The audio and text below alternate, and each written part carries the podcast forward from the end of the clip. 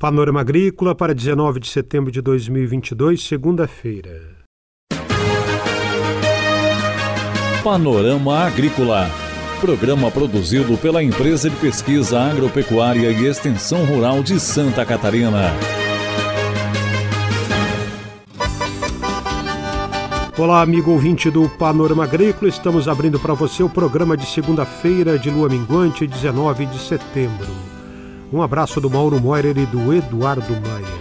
O ditado de hoje é: Coisas boas vêm em pequenas embalagens.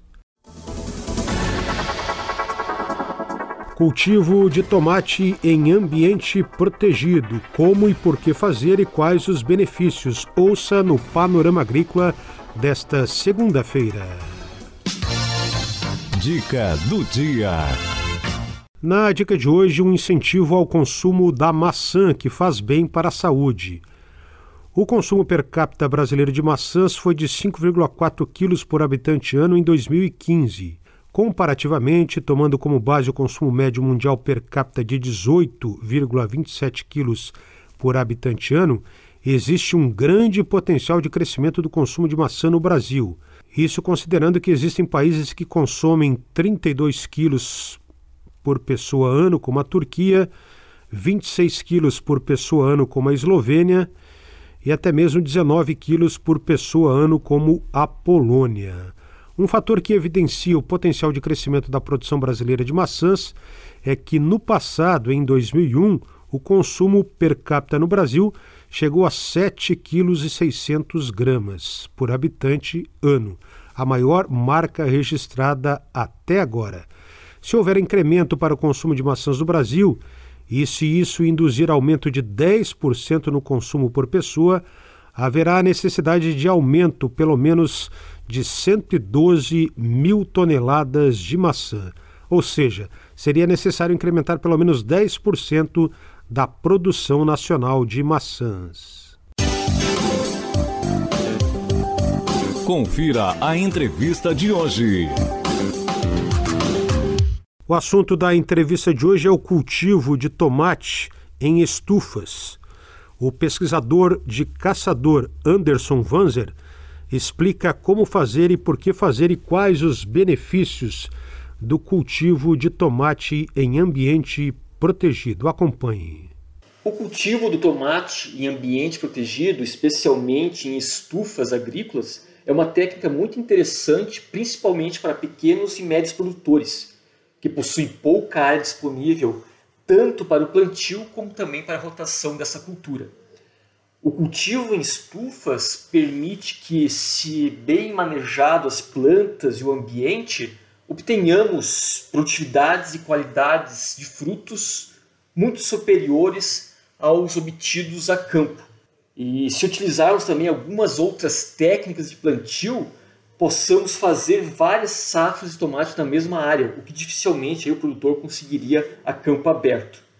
Somado a esses ganhos em produtividade e qualidade dos frutos colhidos, um outro excelente benefício do cultivo em estufas é a redução drástica da ocorrência de doenças foliares comum no campo aberto, como por exemplo a requeima, a ciploiose, a pinta preta e a mancha bacteriana. A, a cobertura da estufa funciona como um guarda-chuva, evitando o molhamento das folhas das plantas nos períodos de chuva. E esse menor molhamento foliar é importante para reduzir as condições favoráveis às doenças. E, e é por isso que a campo aberto, produtor aí possui dificuldades de controlar doenças em épocas do ano é, com bastante chuva, muito chuvosos, fazendo aí pulverizações sistemáticas de defensivos e, consequentemente, aumentando muito o custo de produção. Além desse efeito guarda-chuva, podemos também instalar nas laterais das estufas telas anti-insetos que reduzem o ataque dessas pragas que danificam tanto as plantas como os frutos. É um outro benefício que esse sistema de cultivo permite. Obviamente, existem outras doenças e pragas que são mais comuns em ambiente protegido e que o produtor precisará monitorar para evitar perdas de produtividade. No cultivo em estufas, o produtor pode plantar uma gama maior de tomates, de cultivares de tomates, que possuem aí maior valor agregado, como é o caso dos tomates do tipo saladete, e também existem os tomates denominados especialidades, que incluem os mini tomates muito utilizados na gastronomia como ornamentação de pratos ou como entradas aí do prato principal. No cultivo em estufa, o produtor pode plantar o tomate diretamente no solo, como é feito a campo aberto, porém existem técnicas que podem aumentar a produção de frutos desse sistema. Como exemplo, é o cultivo em vasos com substratos orgânicos, que é uma técnica denominada de cultivo sem solo. Nesse sistema, o produtor conseguirá um controle muito mais rigoroso da nutrição e da irrigação das plantas, utilizando soluções nutritivas, nutritivas com todos os nutrientes que a planta precisa, de forma balanceada, conforme a demanda delas ao longo do seu crescimento. Este manejo da fertirrigação em cultivos em substrato quase sempre resultará em produtividades muito maiores do que o cultivo diretamente no solo, em virtude de que o produtor terá um controle muito maior sobre a nutrição e irrigação das plantas. Além disso, o cultivo em vasos evita, na maioria das vezes, problemas com doenças é, do sistema radicular das plantas, bem como também é, reduz a questão de salinização, que é um, são processos aí muito frequentes em cultivos no solo em ambiente protegido. Anderson Vanzer fala também sobre os tipos de estufas e onde instalá-las. Com relação aos tipos de estufa para o cultivo do tomateiro, existem vários modelos comerciais ou que o próprio produtor pode fabricar na sua é, propriedade que vão aí desde estruturas totalmente metálicas ou estruturas em madeira ou estruturas mistas, né? tanto uma parte madeira e outra parte é, trabalhando com materiais é, metálicos, principalmente a cobertura.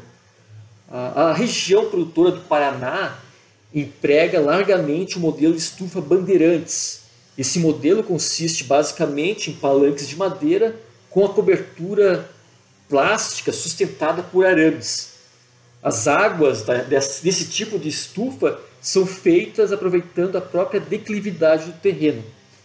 É, a estufa modelo Bandeirantes é uma estrutura muito resistente a vendavais e possui como maior vantagem o custo de instalação, que é aproximadamente quatro vezes menor que uma estrutura metálica comercial.